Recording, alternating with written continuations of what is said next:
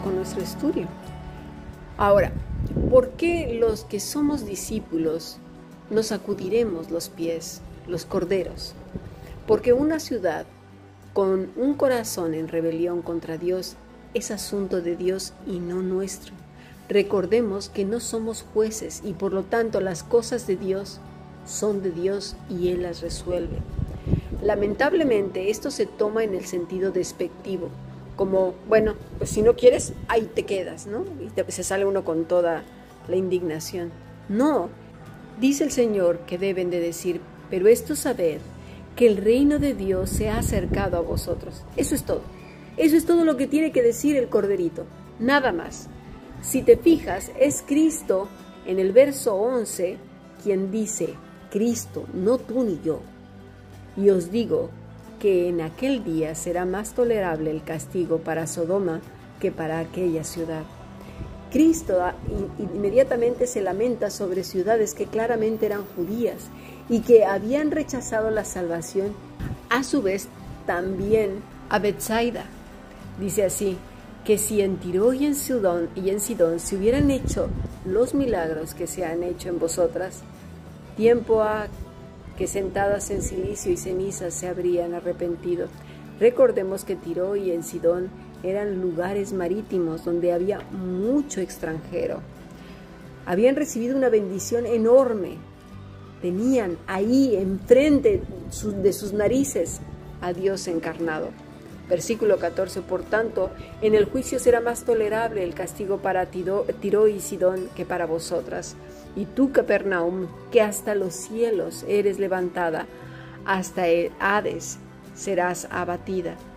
Y estos ayes son un lamento, una afirmación para todos aquellos que de manera deliberada y rebelde han despreciado al Señor una y otra y otra vez, aún habiendo conocido el Evangelio. Porque observemos lo que dice nuestro Maestro en el verso 16. El que a vosotros oye, a mí me oye, y el que a vosotros desecha, a mí me desecha, y el que me desecha a mí, desecha al que me envió. Pero, ¿por qué dice el Señor esto? Porque estos discípulos dependen enteramente del Maestro. El mensaje, la palabra y la obra de Cristo es enteramente, es decir, todo, dependen absolutamente de Él, debemos depender de Él, no tomar un papel que no nos corresponde. Eso no quiere decir que todo el tiempo andemos con miedo y decir, ay no, yo no quiero decir esto, ay yo no quiero opinar. No, porque el que depende del Maestro está seguro, así como hablaba, hablaba Pablo, como hablaba Pedro, como hablaba el mismo Señor, por favor. A veces cuesta tanto trabajo no tomar un lugar que no nos corresponde. ¿Por qué? Porque es muy fácil castigar, juzgar, excomulgar, dictaminar, ¿eh? dar una sentencia sobre alguien como si nosotros fuéramos los jueces. Pero también es la misma actitud cuando la gente nos insulta, rechaza, persigue, critica, desprestigia y hacen toda clase de males. Nos apropiamos del dolor y nos ofendemos como si las cosas fueran con nosotros. Si dependemos enteramente de Cristo, Jesús dice que el rechazo es hacia Él y por ende hacia el Padre. Si tenemos en claro y creemos lo que el Señor está diciendo, nos ahorraríamos muchas amarguras, tristeza, dolor y depresiones y bueno, bueno, tantos lamentos. Dolor que además estamos centrando en nosotros mismos. Tenemos que tener en cuenta que cuando nosotros tomamos el centro de todo el dolor, de todo el martirio, de toda la gloria, ya estamos desencaminando las cosas de donde deberían de estar. Recordemos que es a Él, Él lo está diciendo, el que te hace algo a ti, me lo hace a mí, me lo hace al Padre. Con esta mentalidad centrada en nosotros mismos, pues, ¿cómo podremos tener un buen juicio? ¿Cómo podremos distinguir entre una cosa de la otra? Nos, fijamos por qué es tan importante saber en dónde está descansando nuestra fe y sobre todas las cosas, la gloria. Sí, la gloria o en Dios o en nosotros. Ya sea como mártires, ay, pobre de mí, o ya sea como, has visto como Dios me ha dado, has visto yo, yo, yo. Y sé que lo que estoy diciendo no es fácil. Mira, pongamos un ejemplo. Tu jefe te manda entregar una documentación te dice que es muy importante para él que la reciban en el banco. Llegas al banco y te dicen que no quiere nada de esa empresa, que tu jefe es un tal por cual y bueno, lo ponen un montón de cosas.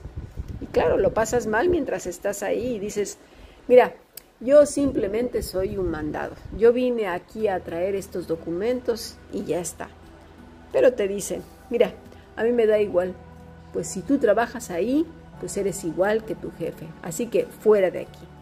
Bueno, hasta cierto punto te sientes honrado porque te han visto como una parte importante de la empresa. Pero bien sabes que a quien acaban de insultar no es a ti. Tú vas con tu jefe y le dices todo lo que ha sucedido y hasta cierto punto te haces uno con él, pero sabiendo que el rechazo obviamente no fue para ti, ni las ofensas ni todo. Obviamente hay gente que va de chismoso y luego dicen, ay, fíjate lo que le dijeron a mi jefe, pero este no es el caso.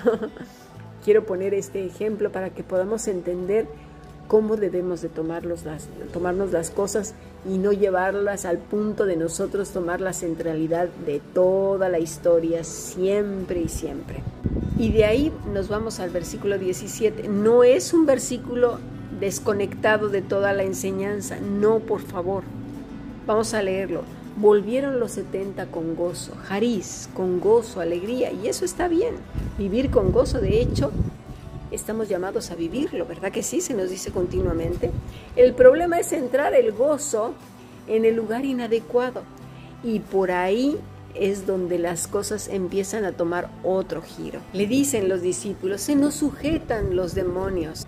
Pongamos mucha atención, porque los demonios no se sujetan al ser humano, ¿eh? se sujetan a Cristo. Dice, se nos sujetan en tu nombre. Una pequeñita palabra revela muchas cosas. Se nos sujetan. Vamos a poner atención, los demonios no se sujetan al ser humano, es enteramente a Cristo. Y por eso Jesús, como lo vimos ayer, inmediatamente dice, yo estaba, se oreo, ser una persona que observa con discernimiento. Yo estaba, yo vi a Satanás caer del cielo como un rayo. Es decir, nos está diciendo, dice a los discípulos, cuidado, no tomes un papel que no es tuyo, que no es vuestro, un rol que no sea el de siervo, de aprendiz y discípulo, no lo tomes. Porque si Satanás siendo el ángel que fue cayó, ¿no caeremos nosotros también? Es una advertencia, mis estimados. Por eso continúa. Mira, he dado a ustedes autoridad, pero en su nombre, como el ejemplo que acabo de poner con el jefe. Para la palabra quiere decir pateó, como quien va por un sendero, que pisotea, por encima, epanó, serpientes, ofis, pero no es serpiente de víbora, ni tampoco de demonios. Ofis quiere decir persona artera, como típico de la seducción ladina, persona maliciosa. Ah, mira tú cómo cambia la cosa. Es decir, una persona con discernimiento para sí mismo, que sabe distinguir lo que pasa en su propio corazón y con discernimiento para saber quién es hijo de paz y quién es una serpiente, como bien eh, lo dijo Juan el Bautista, les dijo raza de víboras. Supo discernir entre una cosa y otra, y eso es lo que está diciendo el Señor. En Cristo tenemos autoridad, discernimiento para distinguir una cosa de la otra. ¿Lo vemos? Dice, y escorpiones, escorpios. Esta palabra tiene que ver con otra que es scopos, mediante la idea de ocultar, que perfora, tiene mucho que ver con lo oculto del corazón, con la hipocresía, y que solo el Espíritu Santo nos puede ayudar a discernir todas estas cosas, no solo de otros, los primeros somos nosotros, nuestro propio corazón.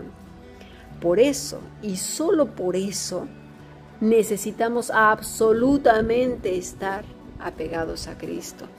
Su autoridad es importante, pero no la da así nada más, no es porque Él opera en nosotros, nosotros menos, Él más, nosotros somos simplemente los pámpanos, porque Él es el todo en nosotros, el que gobierna. Dice, y sobre todo poder del enemigo, exros. Eh, esto se refiere a enemigo, odioso, hostil, adversario, enemigo, Satanás. Poder sobre lo odioso, sobre lo hostil, lo adversario, el enemigo. Es que en este pasaje necesitamos observar muy bien lo que dice el griego, porque muchas personas se ponen al tú por tú con Satanás cuando él ni siquiera está por aquí, sino que está en asuntos más importantes. Y que además el Señor no está diciendo ni por asomo eso. En la traducción castellana dice que no podrá hacerle daño, pero la palabra en griego es adkisei, de adkieo, que quiere decir ser injusto, hacer mal moralmente, social y físicamente, hacer injusticia, maltratar, agravio, hacer daño. Veamos la idea completa. Nos da autoridad no como una propiedad, sino porque estamos apegados, permaneciendo en Él, porque el Espíritu Santo mora en nosotros. De que en tanto vamos por el camino, pasemos por encima de las personas con espíritu malicioso, arteros, ladinos, hipócritas, malvados, pero no por encima pisoteando, sino por encima de las circunstancias y sobre todo poder de lo odioso, hostil adversario, pero no para que nos llegue hacia adentro, sino nosotros saber de quién viene, distinguir, saber discernir. Dice, y entonces nada nos causará agravio. ¿Por qué? Porque vamos en su nombre. ¿Por qué? porque Él es más, nosotros menos. ¿Por qué? Porque vivimos apegados a Él, porque permanecemos en Él, porque el Espíritu Santo nos está guiando. Y vuelve el Señor a advertir. Además, en esto no estén regocijándose. ¿En qué? En que no se apropien de algo que no es de nosotros, que no es gloria de, de ellos ni de nosotros, sino es la gloria de Cristo. Y esto lo dice en el verso 20, pero no os regocijéis de que los espíritus se os sujetan. ¿Notas el cambio? Los 70 solo disciernen demonios, pero Cristo aquí dice, no os regocijéis de que los espíritus se os sujetan. Pongamos atención en lo que está diciendo el Señor. Los corrige, porque nuestra vista es corta, somos torpes al discernir, somos rápidos para determinar una cosa y otra. Pero Jesús sabe lo que hay en el corazón del hombre. Nadie lo puede engañar. Dice para espíritus neuma. Se refiere al espíritu humano, el alma, el principio vital. Se puede referir a un ángel, demonio, el alma humana, el Espíritu Santo. Nuestro Señor es amoroso y corrige lo que ellos están diciendo. Aún en su regocijo los centra. Cristo está hablando en términos generales y ellos en un solo término y los centra en las cosas que realmente importan y que se deben absolutamente a la obra redentora de Cristo y a la dependencia total de Él. Dice que vuestros nombres sean escritos en los cielos, engrafó, grabados en los cielos, en la morada de Dios, en la eternidad. Eso es lo que verdaderamente importa. Penosamente la mayoría de las personas luchan, pleitean, litigan por las cosas de aquí, el reconocimiento, el deseo de ser vistos, el que vean todo su esfuerzo y sean alabados. Otros buscan todas las cosas, que son bien pocas, por cierto, aunque digan que no es así. Al final de cuentas, el cuerpo, las acciones, los gestos, la boca, revelan lo que hay en el corazón, pero solo los corderos podrán discernir, no las ovejas torpes, no las cabras. Toda la lección de Cristo se centra en el corazón del verdadero Hijo, hija de Dios, su manera de reaccionar ante todas las eventualidades que pretendan robarle la gloria a Dios y tomar un papel que no corresponde, pero también saber distinguir, discernir quién es un enemigo y quién es un prójimo. ¿Por qué? Porque hay que saber reaccionar ante uno y ante otro, sabiendo que el enemigo es decir, los que no conocen de Cristo, pues hacen lo que hacen porque no le conocen y por lo tanto no podemos tomárnoslo a pecho. Y que uno que es prójimo, que es hermano, que es un corderito, sus pecados no serán agravios terribles, no serán delitos, no serán eh, crímenes tipificados, no, porque es un hijo que depende de Dios y que ha fallado, ha cometido un error podremos distinguir entre una cosa y otra. ¿eh? y ambos recibirán misericordia. Pero las personas, los hijos, sabremos quién es quién. No lo tomaremos como para nosotros. Y me gustaría cerrar esta clase con lo que ocurre a continuación porque es el broche de oro de la condición del verdadero Cordero. ¿Y sabes cuál es? María. Aquí termina la clase de nuestro Señor Jesucristo en este magistral capítulo. Dice que Marta se preocupaba con muchos quehaceres y acercándose dijo, Señor, ¿no te da cuidado que mi hermana me deje servir sola? Dile pues que me ayude. Y respondiendo Jesús le dijo, Marta, Marta afanada y turbada estás con muchas cosas, pero solo una cosa es necesaria y María ha escogido la buena parte, la cual no le será quitada. María, María es un cordero pequeño, recostado a los pies de Jesús, aprendiendo y bebiendo cada palabra del Maestro. Y por el otro lado vemos una mujer que anda mandando y enseñando, ¿verdad? ¿Qué tal Marta? Veamos su actitud. ¿No te da cuidado que mi hermana me deje servir sola? Marta resulta que era la diaconisa de Jesús y María también, pero Marta había tomado el liderazgo, se ve que es la hermana mayor, yo creo, por la situación que vemos aquí. La casa de los hermanos, es decir, María, Marta o Marta, María y Lázaro, funcionó muchas veces como un lugar de reunión de nuestro Maestro. Voy a intentar leer literar del griego al castellano, verso 40. Pero la Marta estaba siendo arrastrada, distraída, apurada, preocupada, perispaó, acerca de mucha diaconía, es decir, servicio, haciendo, puesto que cerca dijo, es decir, se acercó al Señor, pero Señor, ¿no te importa a ti que mi hermana me deje atrás sola estar diaconein, es decir, sirviendo? Di que me ayude y observar. Esta palabrita no dice que ella también sirva, no dice que la ayude en la diaconía. Qué curioso, que coopere. La palabra es sunantilambanomai. Eso quiere decir que coopere. No, que, no es diaconía, es que coopere. El Señor le contesta a Marta que está afanada, merimnao, preocupada, afán, ansiedad. Y luego le dice, disorubeó, estar alarmada, alborotada acerca de muchas cosas. Es lo que está diciendo, estás, estás con ansiedad, alborotada con muchas cosas. No solo era la diaconía, el Señor dice que eran muchas cosas. No, no dice cuáles, pero el Señor dice que muchas cosas. Y nos pasa mucho, ¿verdad? Rápidamente tomamos el papel que no toca. ¿Y cómo sabemos esto? Porque comenzamos a quejarnos de otros, porque queremos que sea evidente lo que hacemos, porque nos alborotamos y justificamos lo que hacemos para que sea reconocido, porque pues porque hay queja. Así sabemos que estamos afanados, alborotados.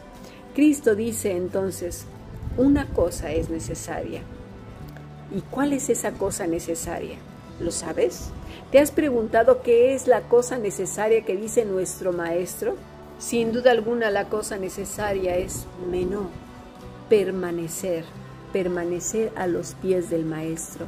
Esa era la cosa necesaria, un corderito a los pies del Maestro aprendiendo de él, porque la buena parte que María seleccionó no le será quitada. ¿Y qué es lo que no le será quitado? Pues sabes qué, Cristo mismo. ¿Qué somos? ¿Corderitos o cabritas? Necesitamos ponernos a reflexionar y en base a esa respuesta podremos o aferrarnos fuertemente y quedar a los pies como María, como corderitos, o bueno, como los religiosos, ¿no? Que se fueron con su seguridad personal y su justicia. Lo que sí sabemos es que en la medida que permanezcamos en Cristo como corderos, como ovejitas tiernas, humildes y sencillas, porque solo en Cristo podremos ser esos preciosos corderitos solo en Cristo y entonces sí poder ser lo que Él dice que tenemos que ser en cada versículo de la escritura de los evangelios. Sigamos aprendiendo bendiciones.